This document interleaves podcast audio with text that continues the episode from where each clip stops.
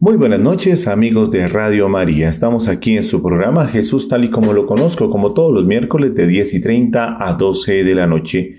Hoy con nuestros invitados, don Carlitos y doña Patricia, que desde la perspectiva de Alcohólicos Anónimos van a tratar varios temas del libro Viviendo Sobrio, entre ellos la serenidad, cambiar las antiguas rutinas, comer o beber algo generalmente dulce y la terapia del teléfono. Bueno, no se desprendan aquí de Radio María, una sola radio, una sola misión.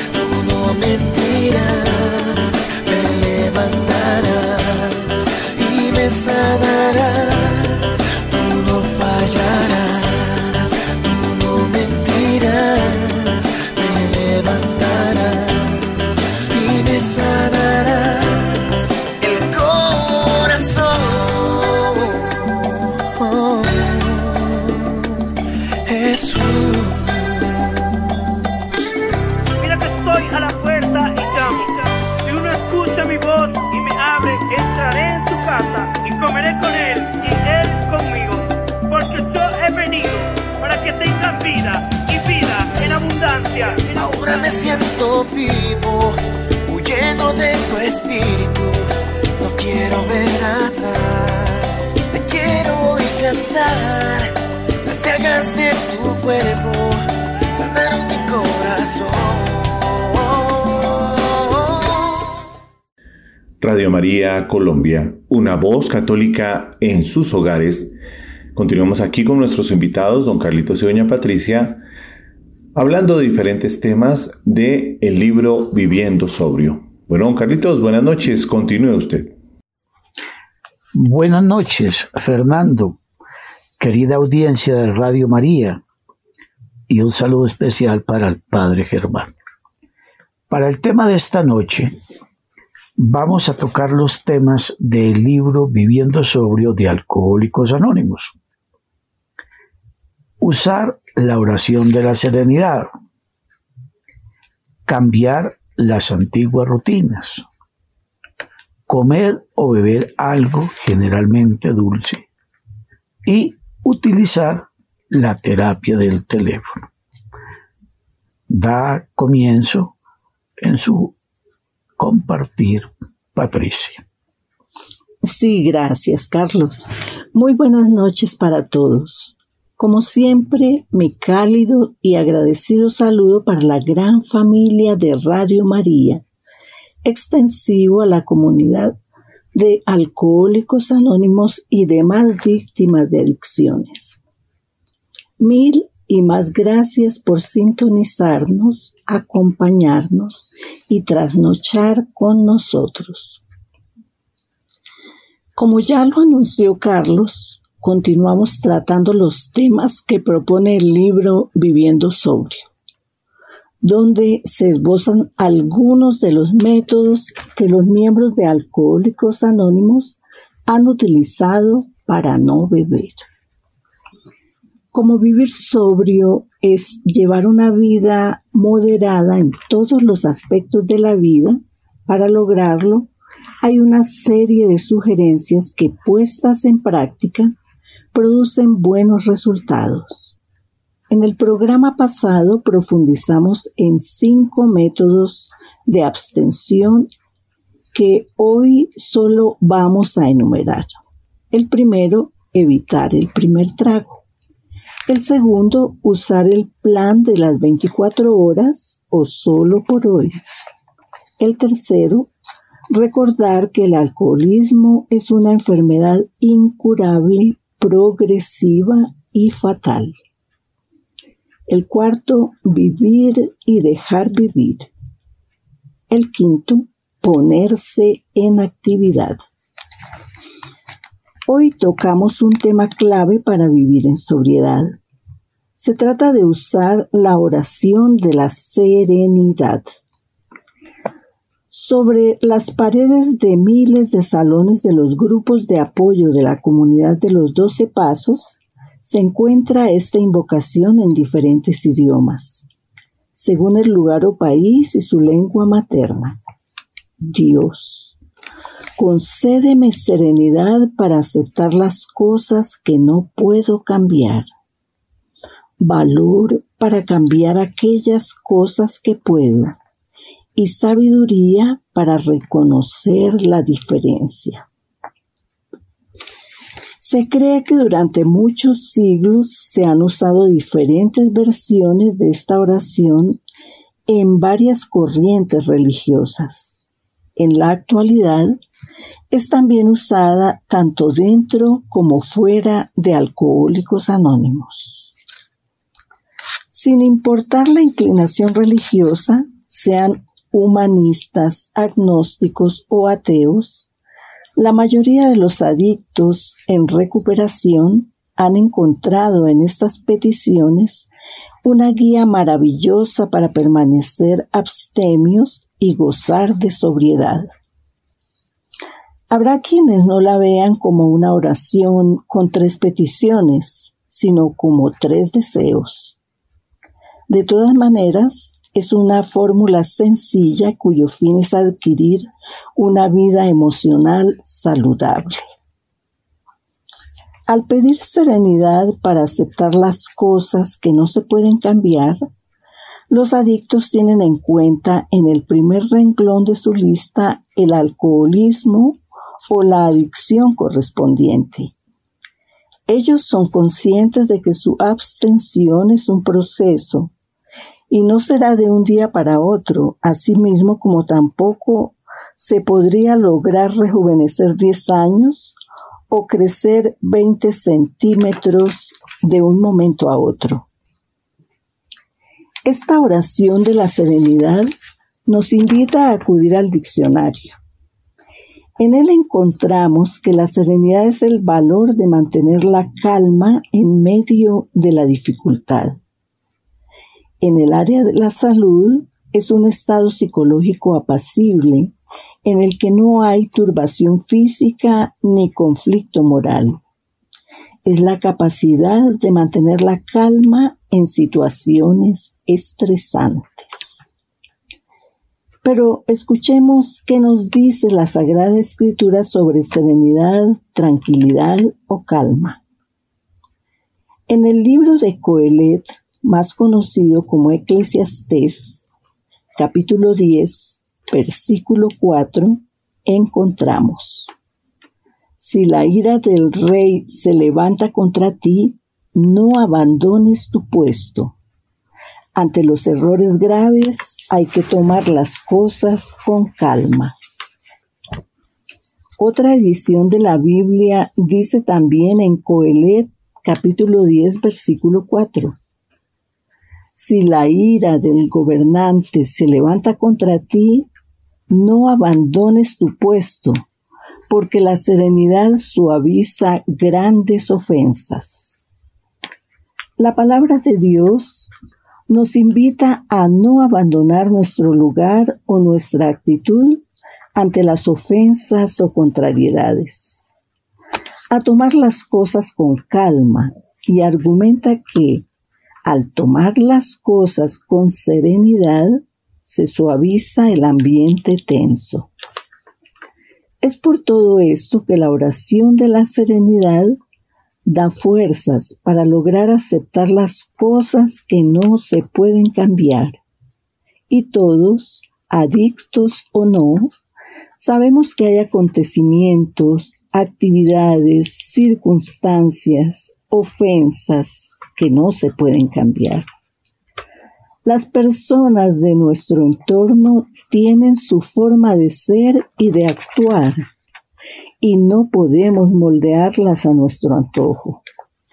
Por ejemplo, un enfermo alcohólico no puede cambiar su enfermedad, pero no por ello debe resignarse a seguir consumiendo licor hasta que muera. Puede cambiar algo, pasar de ser un alcohólico borracho a convertirse en un alcohólico abstemio. Esto equivale a aceptar las cosas que no se pueden cambiar y también a cambiar las que pueden ser cambiadas. Bueno, es hora de que escuchemos a Carlos. Gracias, eh, Patricia. Bueno, dentro de la cantidad de historias que pueden darse sobre el creador o el autor o los autores de la oración de la serenidad. Eh, de pronto, en lo que he leído, me puedo, digamos, ubicar en una, digamos, de las teorías, que para mí es la más cercana. Culminada ya la Segunda Guerra Mundial, un militar oficial de Estados Unidos regresaba de los países que en otrora se llamaron de la cortina de hierro. Cuando llega a su lugar de origen, se entera del fallecimiento de su señora madre. Él, en un templo, por allá en Europa, vio algo en una de las columnas que tenía como la base de lo que es esta oración. Una vez en Estados Unidos, él, digamos, cuadró una oración. Y en el periódico del fin de semana sacó un epitafio. Recordemos que hay periódicos que tienen una página para manejar este tipo de las condolencias, llamémoslo así en un lenguaje popular. Y aparece el primer escrito, digámoslo así, para este lugar del mundo, en América, y decía este epitagio Madre, Dios me dé la serenidad para aceptar las cosas que no puedo cambiar, valor para cambiar las cosas que puedo y sabiduría para conocer la diferencia a Dios. Entonces, fue algo direccionado hacia su señora madre. En la oficina central de, Alcohólicos Anónimos en Nueva York, el periodista Jack Alexander se encontraba allí con la secretaria y, al parecer otros miembros y observaron este escrito. Ellos propusieron ante Bill W., cofundador de Alcohólicos Anónimos, que por qué no organizaban, entre comillas, este contenido y lo hacían conocer de los miembros de nuestra comunidad. Eh, por aquel entonces llamada Fundación de Alcohólicos. Y fue como, digamos, llegaron a un acuerdo, pero cambiaron la parte de la que dice madre, la parte final de que dice adiós. O sea, ese saludo y esa despedida la obviaron. Pero entonces, miremos que se publica, y por decir algo, en este libro, el primer libro que salió en 1975, se tituló Vivir en sobriedad. Y aquí se encuentra, ya la leía Patricia en un comienzo, en plural. La misma, pero sin las dos palabras ya antes mencionadas. Pero bien, entre los intervalos del 45 o más o menos al 75, llamémoslo aquí, y en el 55 que hubo otra apreciación, también conocí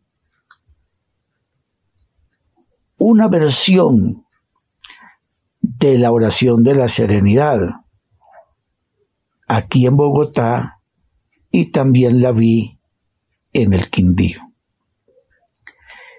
Y esta rezaba con la palabra Señor, concédenos serenidad para aceptar las cosas que no podemos cambiar, valor para cambiar las que cosas que podemos, sabiduría para reconocer la diferencia. Amén. Entonces después con el tiempo se crearon, eh, digamos, ciertas controversias porque se estaba direccionando la oración de la serenidad hacia el cristianismo, porque se utilizaba la palabra Señor. Y Luego, en el catolicismo se ve la palabra amén. Como es bien sabido, eh, en Estados Unidos, pues hay un buen número de protestantes por encima de los católicos. Entonces, dijeron, dijeron, entre otras de las cosas, que no era bueno como meterle mucha religión al asunto, sino dar una oración universal y por lo tanto vino la que podemos llamar la última modificación y es la que venimos utilizando eh, en los tiempos del hoy para evitar cualquier controversia o herir susceptibilidad alguna hacia la diferencia que pueda existir entre una religión y una secta, por ejemplo. Bien. ¿Qué tal, Fernando? Buenas noches. Bueno, don Carlitos, nos vamos a un corte musical y le pedimos a nuestra audiencia que no se separe aquí de Radio María en Jesús tal y como lo conozco.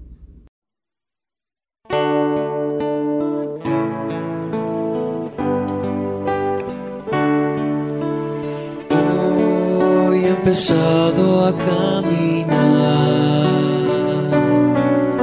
Señor, quiero hacer tu voluntad. Dame fuerza, dame amor y también mucha humildad. Quiero darte todo mi corazón. Está llena de tu luz. Tu espíritu se ha posado en mí.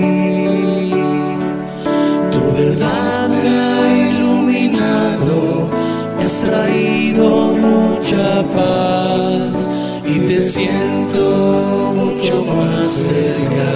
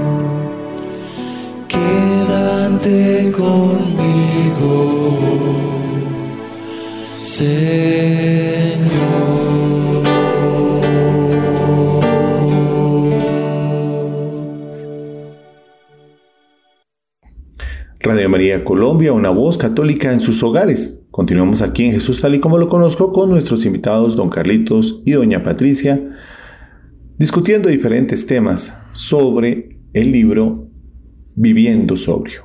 Doña Pati, continúe usted. Sí, Fernando, gracias. El deseo de obtener valor o valentía y sabiduría va incluido en la oración de la serenidad. Realmente se necesita mucho valor para pasar de ser un alcohólico activo, o sea, un borrachito, a convertirse en un alcohólico abstemio. Lo mismo sucede con cualquier otra adicción. Y se necesita también una buena dosis de sabiduría para comprender y aceptar que esta es una tarea posible si alguien quiere cambiarse a sí mismo o luchar por mejorar. Todo esto está registrado en el libro Viviendo Sobrio y mucho más. Para la comunidad de los doce pasos es muy importante acudir a la oración de la serenidad. Con ella inician y terminan sus reuniones de grupo y concluyen que mientras más se alejan de la última copa, mayor significado y belleza adquiere esta breve oración que también se puede aplicar en situaciones diarias y en momentos en que por cualquier motivo se refugiaban en su adicción. Por poner un ejemplo, alguien escribió sobre su labor diaria y dijo, odio este trabajo. ¿Tendré que seguir en él o debo renunciar? Un poco de sabiduría le respondió.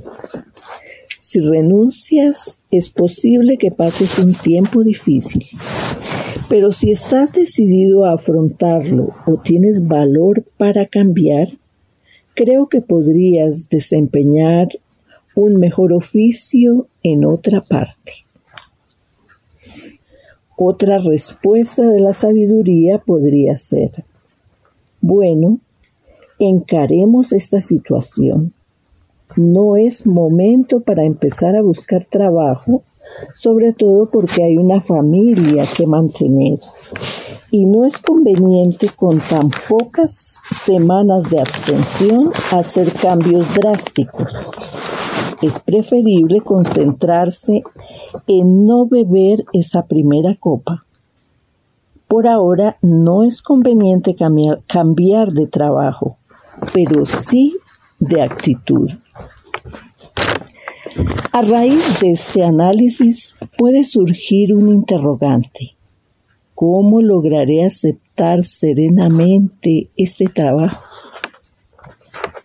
Como vemos, serenidad, valor y sabiduría son tres palabras que hechas oración y dirigidas a Dios se relacionan y dan tranquilidad, estabilidad y confianza a quienes la oran.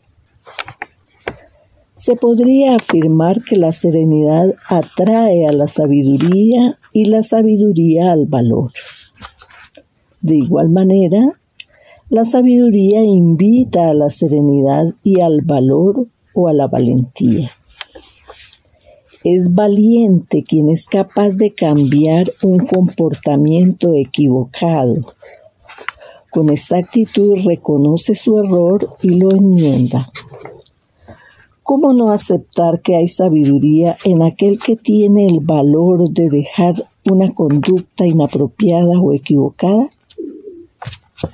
Además de ello, mejora su proceder porque puede distinguir y elegir el camino más adecuado.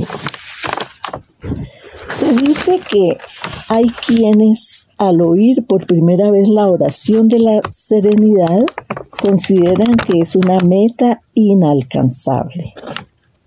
Otros creen que serenidad significa resignación amarga o tolerancia difícil o pasividad y apatía.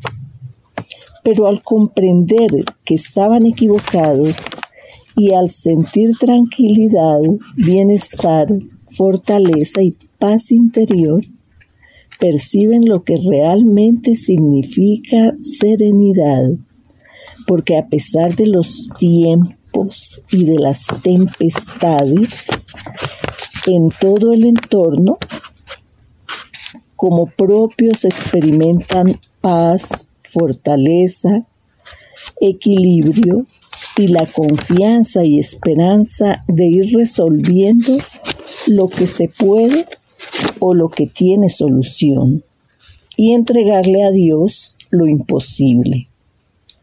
Así aceptan las cosas que no se pueden cambiar, sin amargura ni gasto infructuoso de energía. En lugar de ello, se concentran, se concentran en dedicar tiempo a aquello que se puede mejorar. En realidad, al vivir sobrio, el individuo percibe un mundo donde ahora puede ver de manera realista lo que le sucede sin lamentarse y con fortaleza interior. Indudablemente, la oración de la serenidad tiene el propósito de ayudar a desarrollar una relación con Dios. En ese proceso, el diálogo entre Dios Padre y su Hijo alcohólico necesitado se va fortaleciendo y la mano salvadora va obrando en la medida en que la triple petición sale del corazón, que la pronuncia, la repite y la va interiorizando. No se trata de repetir como un loro, ni de una fórmula mágica, sino de una oración que saca a flote tres necesidades urgentes que de lograr adquirirlas redundarán en bienestar, sosiego y deseo de servir a los demás desinteresadamente. Volvamos nuestros oídos hacia Carlos. Mm, bien, Patricia. Entonces, continuando con un poquito de, de esa pequeña y breve historia, llegamos a ver hoy ya la oración que está impresa como decía Patricia, pues eh, sabemos que más o menos unos 125 mil o 130 mil grupos en el mundo, con la cual pues entre comillas se suele adornar las paredes de los grupos. Y mirando un poco la numerología, porque pues también como nosotros no somos ajenos a ello, en Alcohólicos Anónimos se habla de 12 pasos, 12 tradiciones, 12 conceptos. Por lo tanto, la oración de la serenidad consta de 24 palabras. Y la que hoy está impresa no solo en las paredes de los grupos, sino en la mente de por lo menos vigentes hoy en día 3 millones de miembros de Alcohólicos Anónimos. es esta. Dios, concédeme la serenidad para aceptar las cosas que no puedo cambiar, valor para cambiar aquellas que puedo y sabiduría para reconocer la diferencia. Bien, esta oración pues eh, en cierta forma eh, Alcohólicos Anónimos la ha popularizado y no tiene registro sobre la propiedad intelectual de la misma, porque pues eso sería asaltar la buena fe de los creadores de esta. Y lo único que ha hecho la comunidad a través de los pioneros es llevarla a este contenido conocido hoy mundialmente. La usan también las comunidades que han nacido de la experiencia de alcohólicos anónimos, como por ejemplo narcóticos anónimos. Lo mismo los grupos de Alanón, que es para las esposas, familiares eh, e hijos adultos de los miembros de Alcohólicos Anónimos. Allí también se utiliza la misma. Y bueno, jugadores anónimos, neuróticos anónimos y cuántas no se sabe con exactitud, ¿sí? comunidades de adictos que existan en el mundo. Pues hay nombres que suenan hasta curiosos, glotones anónimos, infieles anónimos, eh, bueno, en fin, todas estas comunidades que tienen como base los 12 pasos de Alcohólicos Anónimos y solo cambian las palabras que conciernen a su problemática, enfermedad o adicción. Todas estas comunidades utilizan la oración de la serenidad sin hacerle ninguna modificación. Una característica primordial de nuestra oración de la serenidad es que por casi conciencia mundial, cada grupo abre la reunión y la cierra con nuestra oración de la serenidad. Recordemos que el horario más conocido en los grupos y en la mayoría de ellos es de hora y media. Entonces, se maneja este, digamos, esta tradición como tal. La oración para nosotros los miembros de la comunidad se nos hizo parte fundamental y la imprimimos en nuestra memoria tratando de comprender la magnitud de la misma la profundidad de esas 24 palabras y llevar esto a la práctica. Vaya si es un trabajo arduo. Porque mire la palabra final clave de las tres que mencionaba Patricia, sabiduría. Para llegar a la sabiduría no es a través de los libros, de los claustros y de creerse inteligente o aún sabio. No, recordemos que la sabiduría solo la emana Dios a través de un ser humano que, por qué no decirlo, ha sido escogido por él. Por lo tanto, para volver a la historia, entonces nos remontamos también a una esencia del por qué insertar estas tres significativas apreciaciones.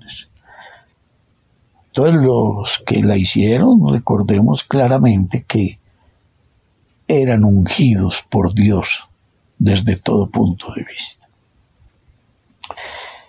Se dice y se publica, digamos, en los grupos de alcohólicos anónimos, que antes de tener una actuación soberbia, antes de irnos con hechos, que lleguemos a la oración de la serenidad.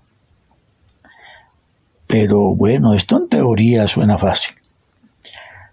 Así como se conoció por los abuelos que antes de tener un resbalón con una discusión o la pelea o las frases maldichas, ofensivas, agresivas, bueno, todo aquello, se solía decir de que contar hasta 10. Entonces, eso también es difícil de cumplir. La oración de la serenidad es muy extensa para poder llegar un día a practicarla en un determinado porcentaje de la mejor manera para poder de la serenidad tener valor, cambiar y llegar a Dios. Entonces, es mirarla de atrás hacia adelante, pero de una u otra manera es una maravilla de oración y gracias a Alcohólicos Anónimos la hemos hecho conocer en el mundo entero. Bien, Fernando, ¿qué nos dice? Bueno, don Carlitos, vámonos entonces a otro corte musical y que nuestra audiencia continúe aquí en Radio María Colombia.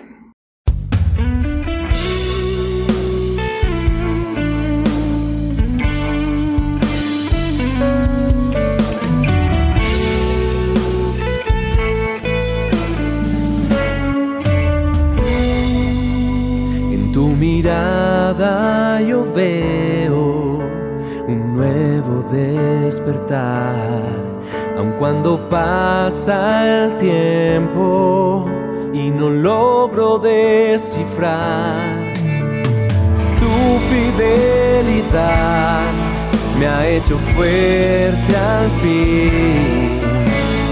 Con tu gran amor abrazado a mí y me has hecho entender que para ti todo es posible con la fe, con la fe.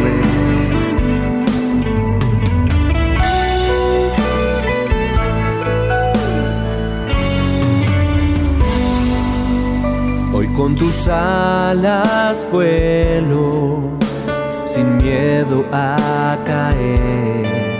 Y aunque sople el viento, en ti no temeré. Tu fidelidad me ha hecho fuerte al fin. Con tu me has abrazado a mí y me has hecho entender que para ti todo es posible con la fe.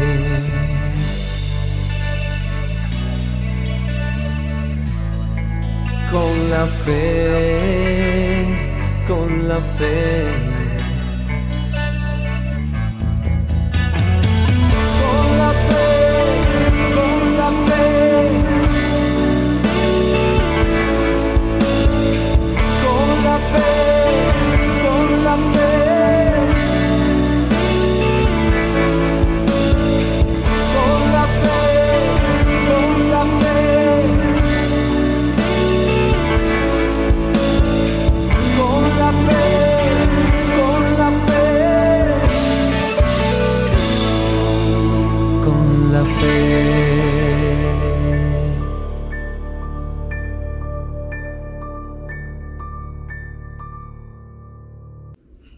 Continuamos aquí en Jesús tal y como lo conozco en Radio María Colombia con nuestros invitados, don Carlitos y doña Patricia. que hoy desde la perspectiva de Alcohólicos Anónimos nos están tratando diferentes temas del libro Viviendo Sobrio. Continúe usted, doña Patti. Sí, Fernando, gracias. Otro método que los miembros de Alcohólicos Anónimos han utilizado para poder vivir sobrios consiste en cambiar las antiguas rutinas. Veamos en el diccionario el significado de cambiar. Es desprenderse de una cosa y recibir o tomar otra en su lugar. Un cambio en la vida es algo que se busca de manera activa hasta generar una nueva oportunidad.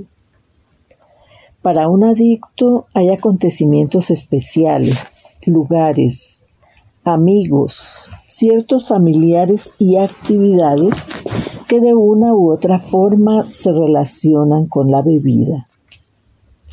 Este tipo de actividades, lugares y personas se pueden convertir en trampas muy peligrosas para la sobriedad.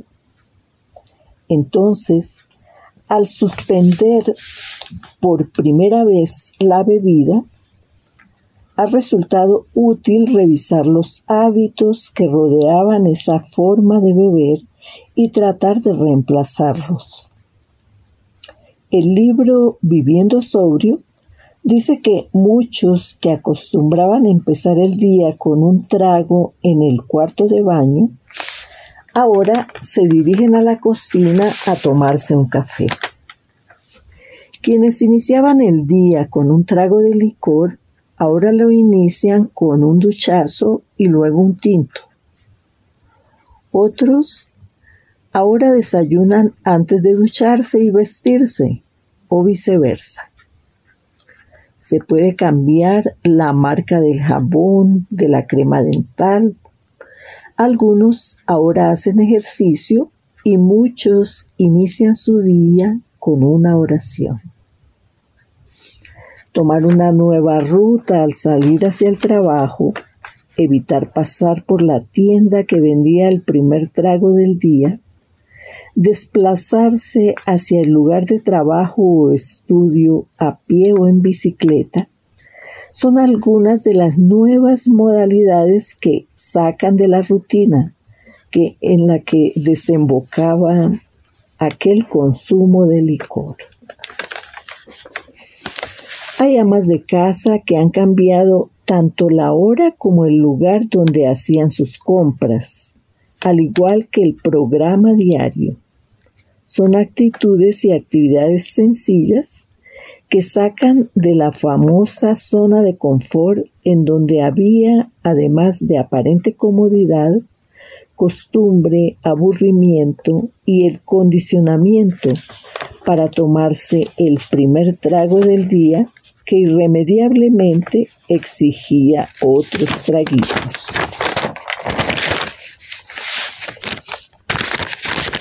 Aquellos que empezaron su sobriedad mientras estaban hospitalizados o en una cárcel, también trataron de cambiar sus rutinas de manera que no pudieron volver a encontrarse con quien los proveía de licor. Unos cuantos sabían que al llegar al restaurante de siempre, antes del almuerzo, les servían el aperitivo sin que lo pudieran, sin que lo pidieran, porque la costumbre se había hecho ley. Ellos, conscientes del cambio y evitando tentaciones, buscaron otro restaurante y se ubicaron en las mesas de los no bebedores. Como vemos, cambiar las rutinas antiguas ofrece nuevas oportunidades, nuevas posibilidades y abre caminos esperanzadores. Bueno, creo que es tiempo de buscar iluminación sobre el cambio de rutinas en la Sagrada Escritura. La carta a los Efesios, capítulo 4, versículos 22 al 24 nos dice, debéis despojaros de vuestra vida pasada, del hombre viejo, corrompido por las concupiscencias engañosas.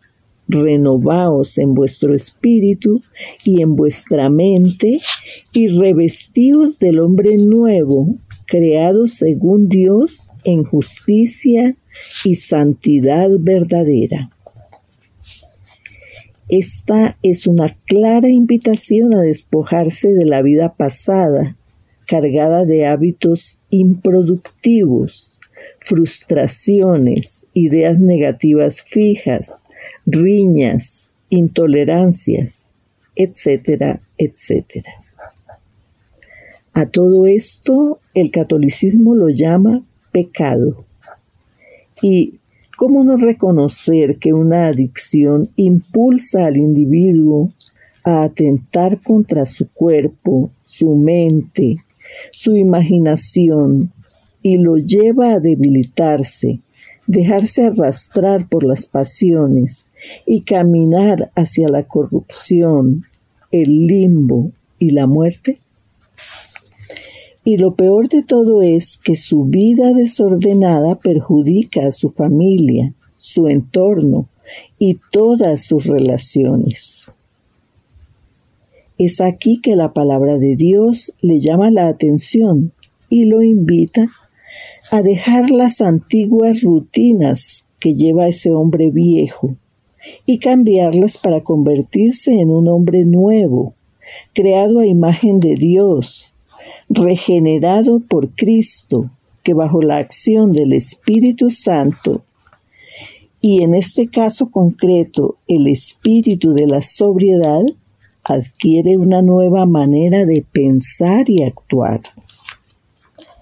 Dice una nota de pie de página de nuestra Biblia que el paso del hombre viejo al hombre nuevo obedece a una decisión tomada en un momento dado, por esa transformación es labor de cada día, porque a diario hay que renunciar a las malas inclinaciones y dejarse conducir por la acción del Espíritu Santo, enmarcada en este tema por el método propuesto para vivir en sobriedad. Volvamos nuestros oídos hacia Carlos. Eh, gracias, Patricia. Eh, en este tema maravilloso, ¿no es cierto?, significativo, cambiar las antiguas rutinas, cuando se dice que el programa de Alcohólicos Anónimos nos lleva a un cambio de vida, porque es que verdaderamente, ¿qué vida se llevaba en el mundo cuando se consumía licor? En mi caso personal, también el cigarrillo y el juego de billar apostando en el mismo. O sea, también ludópata. En mi experiencia, por ejemplo, yo llego a la comunidad y no vuelvo al billar. Por lo tanto, me despojo de ese lugar, de esos sitios y de esos, entre comillas, amigos. Esto podía sonar un poco, ¿no es cierto?, pragmático, cuadriculado, eh, muy determinante, o bueno, en fin, denle la calificación que quiera, no esté inconveniente. Pero si yo quiero cambiar mi maldita vida y forma de ser, pues tengo que abandonar todo eso. Yo jugaba por aquel entonces en un equipo de fútbol de la colonia calarqueña. Y tampoco volví a jugar con la colonia. Porque, pues, como bien sabemos, eh, el final del partido, pues, terminaba en tremenda bebeta.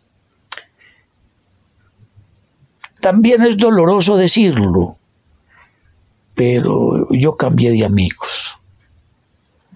Me quedé con los que me respetaron, con aquellos que no se burlaban de mí, con aquellos que comprendían y aceptaban mi nueva vida, por ejemplo. Entonces también hay que cambiar hasta de esos tipos de personas. Hay que entrar, por decir, a un cafetín, a una cancha de tejo, a un juego de bolirrana, a la tienda, o sea, a un lugar donde consuman licor. Esto es contradictorio, ¿no? Porque los que vivimos ese mundo ya sabemos lo que padecimos y sufrimos. Entonces allí no hay un lugar ya para uno. ¿Que está haciendo una discriminación? Sí, claro que sí. Por lo tanto, que eso puede calificarse como algo de soberbio también. Pero es que la vida de uno y no la puede poner en juego. ¿Qué carajos va uno a hacer? A sentarse al torno de la cafetería y el lugar allí con tres amigos, entre comillas, que están ingiriendo licor y uno tomarse un tinto o una gaseosa y estar ahí. ¿Cuánto espacio de tiempo escuchando qué? No, ese tipo de rutina, ese tipo de ubicación, hay que dejarlo ya que desaparezca desde todo punto de vista. Por lo tanto, si en el recorrido del trabajo a la casa, este ser humano tenía que pasar por tres sitios donde consumía licor, pues haga un cambio en el recorrido. Porque lo que le interesa es llegar bien a la casa, al lugar que le corresponde estar, en el tiempo indicado, no en una hora que no era la propicia y bajo otra condición. Mire las paradojas, por ejemplo, cuando desafortunadamente en un grupo que yo asistía en aquellos tiempos, eh, había la permisibilidad de que fumaran en la reunión y, y yo llegaba oliendo a cigarrillo, sin fumar, porque yo abandoné por la gracia de Dios esas tres adicciones el mismo día. Y sin tener que sujetarme a otra. Entonces me salí también de esa rutina, de no compartir tampoco y estar muy cercano a alguien que esté fumándose un cigarro. No procuro acercarme a este tipo de seres, porque ahí sí se puede manifestar aquello de que es la defensa de la vida propia y de la salud como tal. Entonces en el cambio de la rutina también está el cambio del lenguaje. Está el cambio de ese vocabulario soez que se mantenía. No. La morbosidad de pronto, la mala intencionalidad. Entonces ese cambio también va hacia una rutina de un verbo inadecuado. No de esos chistes flojos cargados con la doble moral. Porque si se trata de cambiar hacia una vida mejor, también el lenguaje es importante. Dejar el que utilizábamos atrás, que quede perdido en el olvido, solo como un recuerdo no muy agradable para traerlo a la memoria y en el hoy es un cambio total que hay que dar en el proceso entre lo que fue un bebedor operante, el borracho activo, a lo que es hoy en día un miembro de Alcohólicos Anónimos. Porque de lo contrario, se puede volver a las viejas andanzas. Quien no se separa, quien no sabe distanciarse de aquello, hoy le puede pasar la cuenta de cobro y en realidad es volver al infierno del cual un día se salió. Bien, Fernando, continúe usted. Nos vamos a un corte musical, don Carlitos, y esperamos que nuestra audiencia continúe aquí en Radio María Colombia.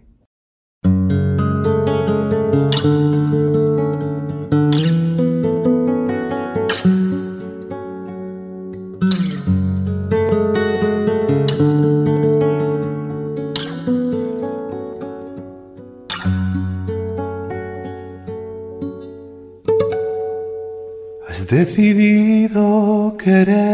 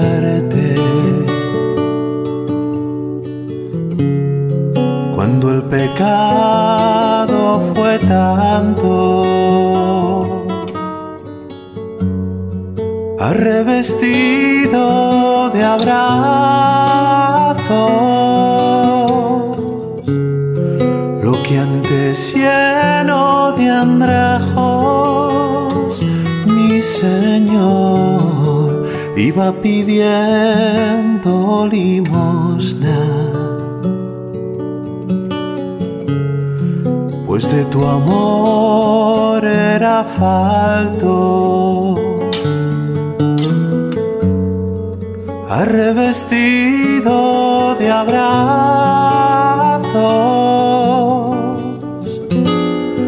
lo que antes lleno de andrajos, mi Señor iba pidiendo limosna. Pues de tu amor era falto.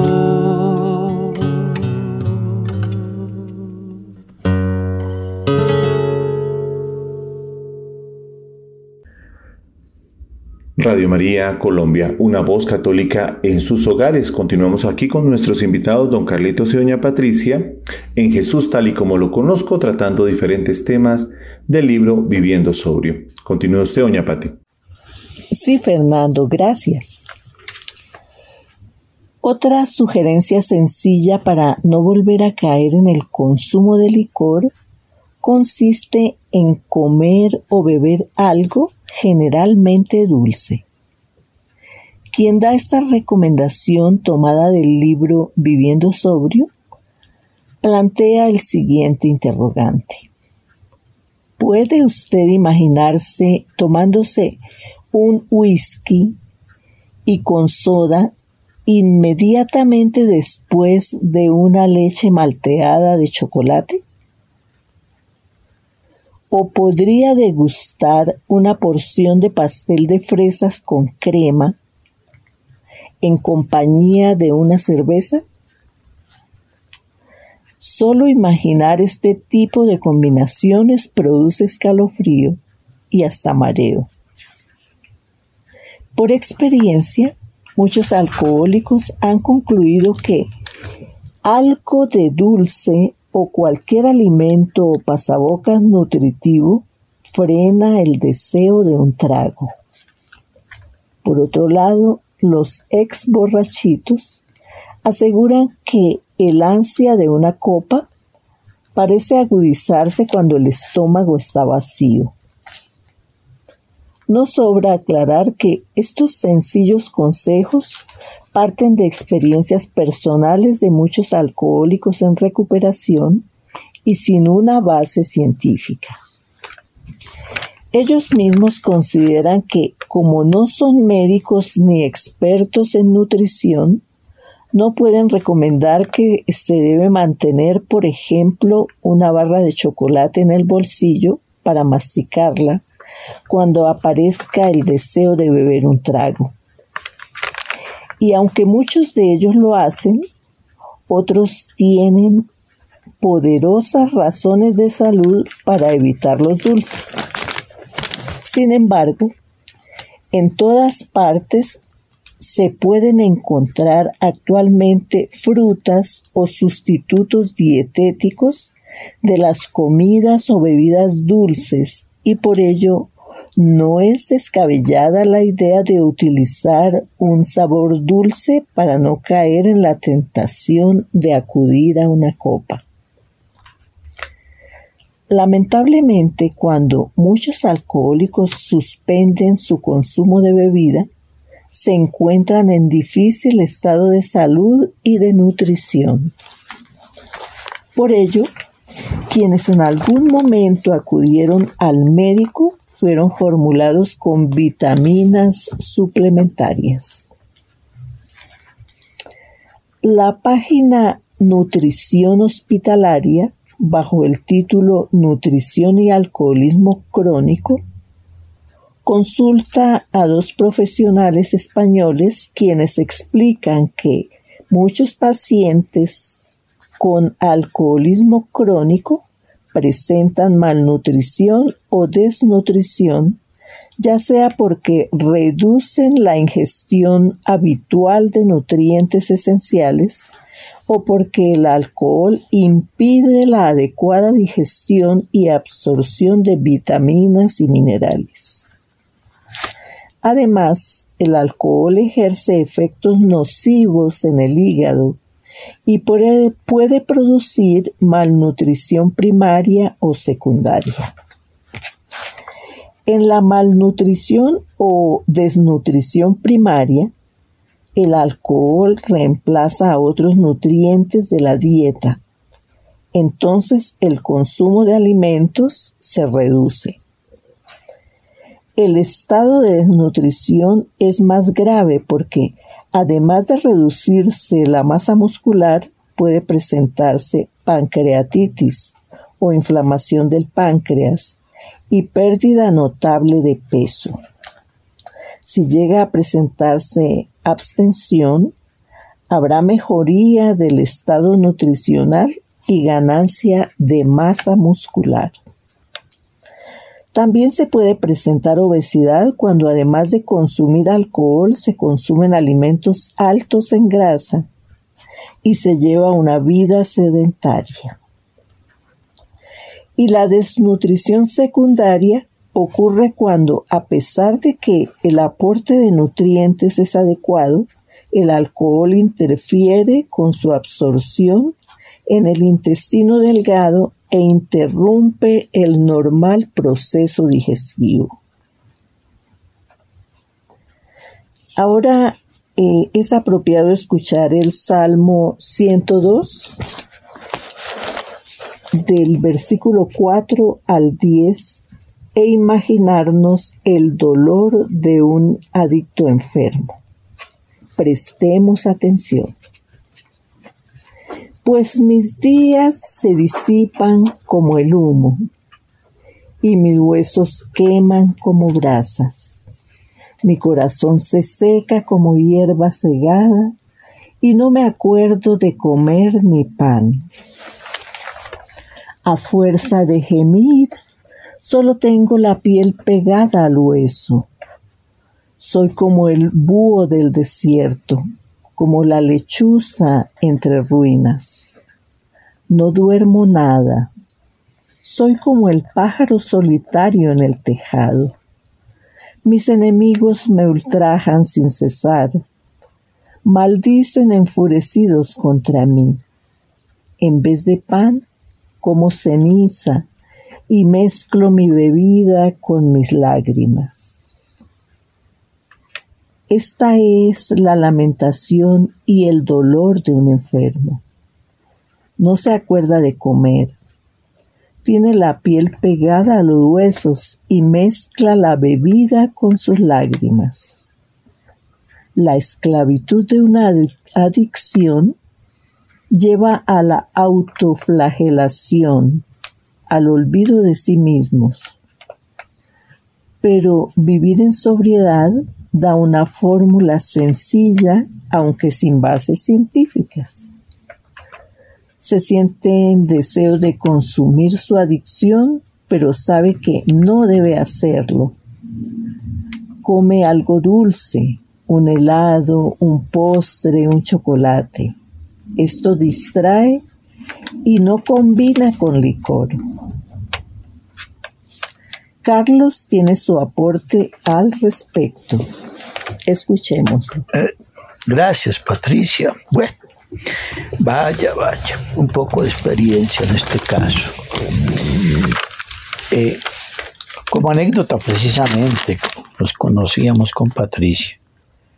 Y si ella quería por ahí de vez en cuando degustarse un dulcecito, simplemente me pedía un dulce porque yo los cargaba en el maletín.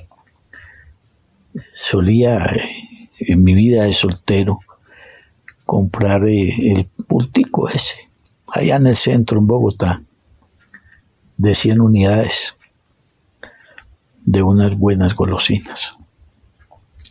Le preguntaba, digamos, en una ocasión a, un compañero médico muy conocido aquí en Bogotá, Jaime Daniel, el por qué lo iba notando que en los grupos había siempre un tarrito con bananas y era una forma de que lo atendían a uno, aparte del tintico o de la aromática y porque como que esa ansiedad, ese deseo del dulce.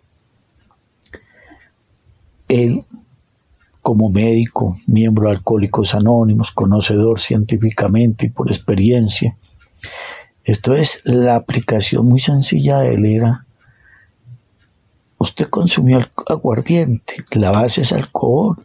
¿De dónde sale el alcohol? De la melaza que proviene de la caña de azúcar y uno, en fin. Entonces, por lo tanto, el alcohol es azúcar, el aguardiente es azúcar. Desaparecer y al estarse yendo esa azúcar de su cuerpo, entonces mira que este le está pidiendo dulce. Entonces comencé a comprender por qué me gustaban mucho esos bocadillos combinados. Bueno, y aún todavía por lo que era algo que el cuerpo pedía, mas de pronto desconocía esa esencia de una realidad fisiológica y enhorabuena vino la explicación. Muchos de nosotros, eh, ya lo hablaba ahorita Patricia, la narración, digamos, científica, de no consumir los alimentos en la cantidad necesaria, en los, en los horarios adecuados o indicados, porque preferíamos tomar con el estómago vacío para no sentirnos indispuestos y que tuviésemos más capacidad de ingerir licor. De otra parte, muchos en Guayabados no éramos afines a la comida por la indisposición física que teníamos. Es muy normal o común que cuando uno deja de beber, pues su cuerpo está muy bien desbaratado, desnutrido y, por qué no decirlo, flaco. Comienza ese nuevo proceso y el dulce lo atrae. Resulta que también en el pan y en las harinas hay dulce, no solo en los bocadillos y en las bananas, en los helados. Y viene a darse allí, bueno, un equilibrio, eh, se va encontrando uno como en mejor condición y algo muy maravilloso es que aprende a sentir la sensación de la degustación. Porque cuando se bebía se podía comer el mejor postre, el helado más fino, pero pues eso no tenía el sabor verdaderamente normal. Porque las glándulas salivares, o bueno, como se llamen, si las degustativas y todo aquello, pues estaba era contaminado de, de alcohol y pues distorsionaba el verdadero sabor del dulce, del alimento, de la comida, de lo maravilloso que es esta sensación. Pero ojo también porque se puede hacer un curso para diabético. Bueno, por la gracia de Dios, pues muchos de nosotros nos mantenemos aún con la oportunidad de degustarnos una golosina de vez en cuando. Pero para eso también es importante que lo direccione un profesional de la medicina, ¿no? Para no caer en situaciones después adversas. Ese consumir un dulce también va produciendo una sensación en la emoción en la estabilidad del pensamiento y en un sentirse grato ante Dios, ante alcohólicos anónimos, por esa maravilla que disfruta hoy y que nunca la conoció antes, porque no se brindó la oportunidad de un buen pastelito, de un buen líquido, armonioso, dulce, emanado, en fin, de una fruta, de aquellos, no ciertos, tantos comestibles que hay,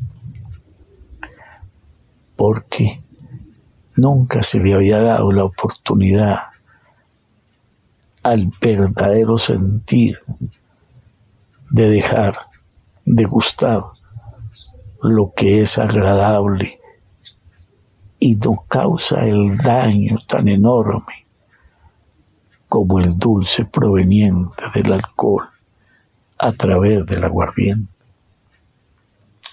Comer o beber algo generalmente dulce nos quita el amargo del ayer y a veces también del hoy, cuando a pesar de no beber, las circunstancias difíciles pueden estar allí presentes y un buen bocado o un dulce nos puede mitigar y es muy agradable, ¿por qué no decirlo?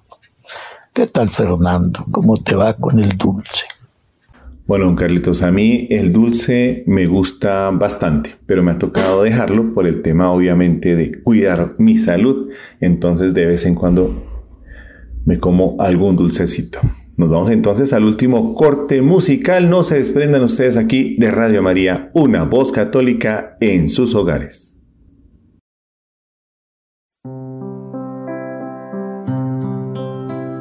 A ti, José, patriarca y artesano habitas pobre y escondida casa, con voz alegre y corazón humilde, nuestra voz canta. De regia estirpe en posición modesta, sufres paciente y amoroso callas, mientras sustentas con trabajo duro dos vidas santas.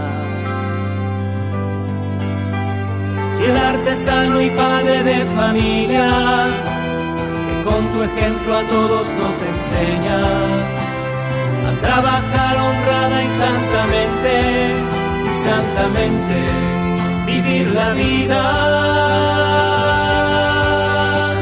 Por este Santo Trinidad Santísima, concédenos llegar al cielo santo y nuestra gratitud te mostraremos eternamente con nuestro canto.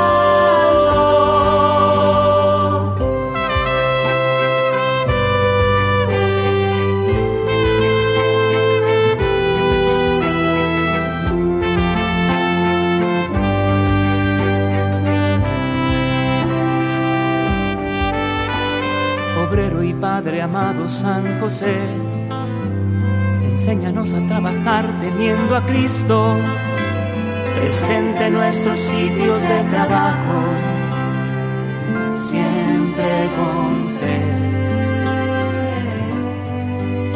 Sé protector e intercesor de las familias y atiende a todos los desamparados.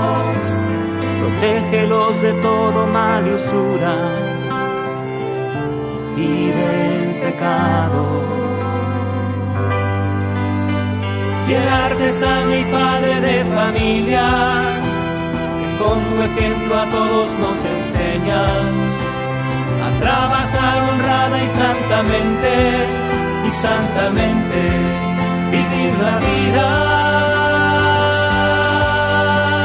Por este Santo Trinidad Santísima concédenos llegar al cielo santo y nuestra gratitud demostraremos con nuestro canto.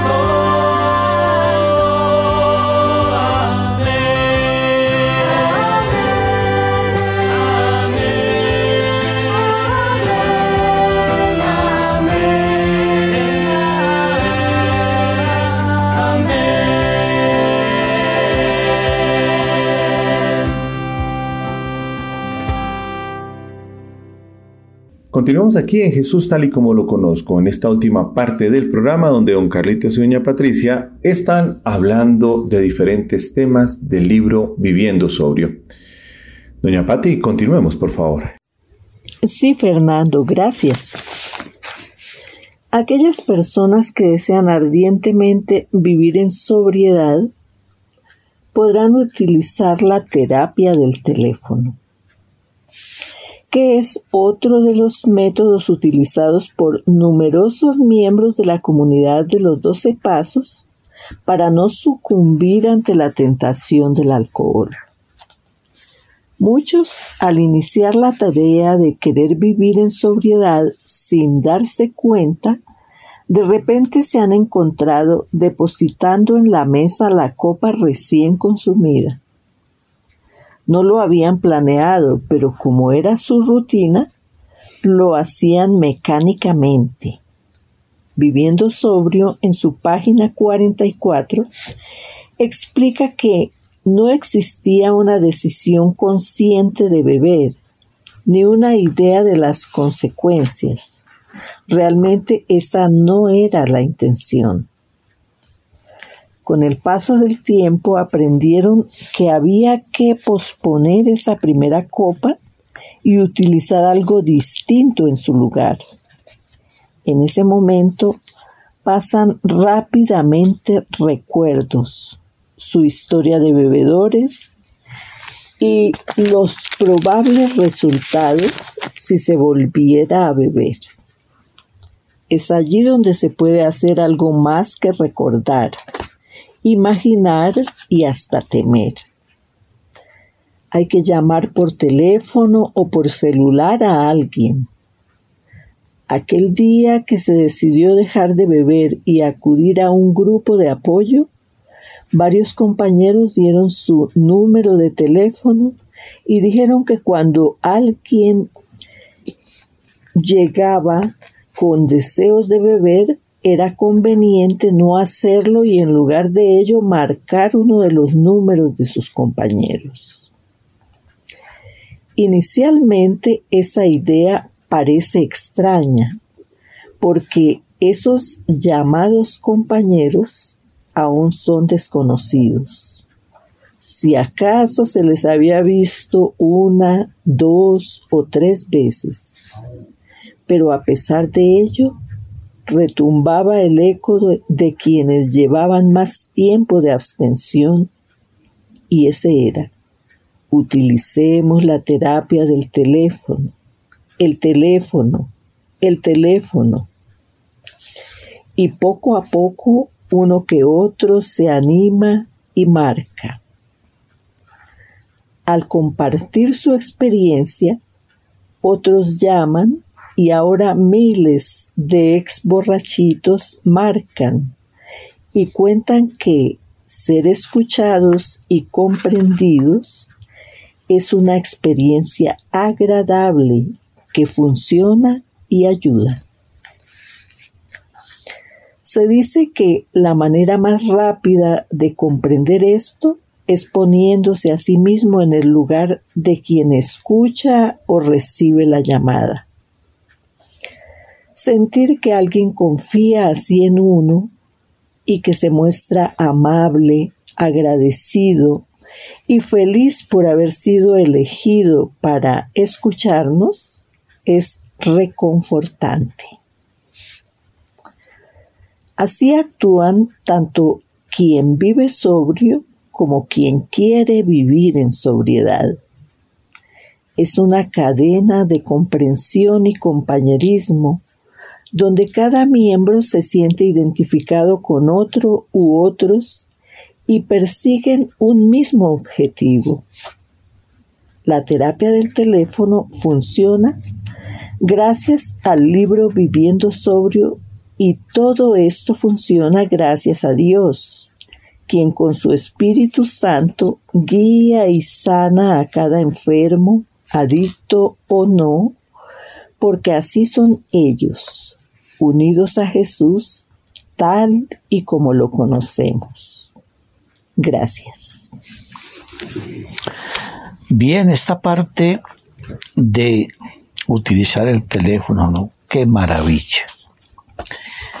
Cuando, bueno, eh, en los comienzos en la comunidad, pues no había la facilidad de del hoy del celular, pero se daba un, un número, ¿no? Y qué bueno también era saber que si uno de pronto no iba a la reunión, duraba uno dos días sin ir, por decirlo, eh, un compañero llamaba a preguntar que cómo se encontraba. Esto motivaba enormemente porque a la vez esa llamada quería decir de que había alguien que se preocupaba y que uno ya importaba a alguien o significaba algo también para alguien. ¡Qué maravilla! La esencia y la fundamentación de este tipo de método, ¿no? para inicialmente mantener la tensión y llegar hacia el camino de la sobriedad, radica también en que para aquel ser humano, hombre o mujer, que en los comienzos, en el camino de la recuperación a través del programa Alcohólicos Anónimos, se vive algo que nos explicaba Jaime Daniel, el médico ya mencionado, como el síndrome de la extensión, en donde la mente comienza a tener un comportamiento díscolo y quizás rebelde y contradictorio y saber de que su cuerpo lo somatiza y se encuentran actividades, ¿no es cierto?, nerviosas, inconsistentes, y a veces le aparece a este ser humano el deseo de volver a beber. Cuál importante es entonces tener el número de varios compañeros y hacer la llamada, sin importar la hora. Comenzar la charla allí y contarle a este otro ser humano que de pronto su situación, su incomodidad, lo está invitando a volverse a tomar un trago. Allí se inicia una conversación sencilla, simple, un transmitir de una experiencia y de allá el interlocutor le puede contar lo que a él también le sucedió y bueno, en fin, y pueden pasar muchos minutos y horas y la obsesión o el deseo de esa copa desaparece porque maravillosamente Dios se ha manifestado a través de una línea telefónica o de la comunicación de un celular hoy en día. Qué bueno, qué maravilloso es este comportamiento de la buena utilización de los medios de comunicación. En mi experiencia, he recibido muchas llamadas de muchos compañeros y compañeras que se han encontrado en momentos difíciles. Y una conversación, una voz de aliento, o a veces sin decir nada, sino simplemente escuchar a alguien que se desahogue, cuente su tristeza, su dolor, su desesperanza, su miedo, su odio, su ira de momento. Y el solo hecho de saber que allá en la distancia hay alguien que le pone cuidado, es sanador. Qué maravilla. Había una personita, compañera, miembro de la comunidad, y yo tuve la fortuna dada por Dios de escucharla horas, en las altas horas de la noche, para poder ser el portador del silencio y de una palabra sanadora para que continuara. Y hoy maravillosamente ya no requiere de esa línea telefónica porque Dios la ha liberado de esa primera copa.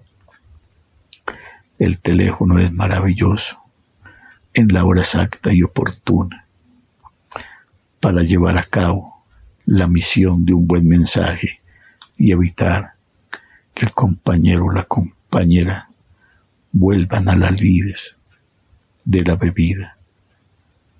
Pero gracias a Dios, el teléfono funciona. Hemos llegado al final de este programa. Los hemos acompañado la noche de hoy. Carlos Fernando Parra. Patricia Guerrero Macualo. Carlos. Esperando que hayan pasado una noche muy, pero muy agradable en compañía de Jesucristo nuestro Señor y de la Santísima Virgen María. Agradecemos a nuestros invitados, don Carlitos y doña Patricia, que cada mes nos traen un tema muy especial desde la perspectiva de Alcohólicos Anónimos. No se desprendan aquí de Radio María, una sola radio, una sola misión.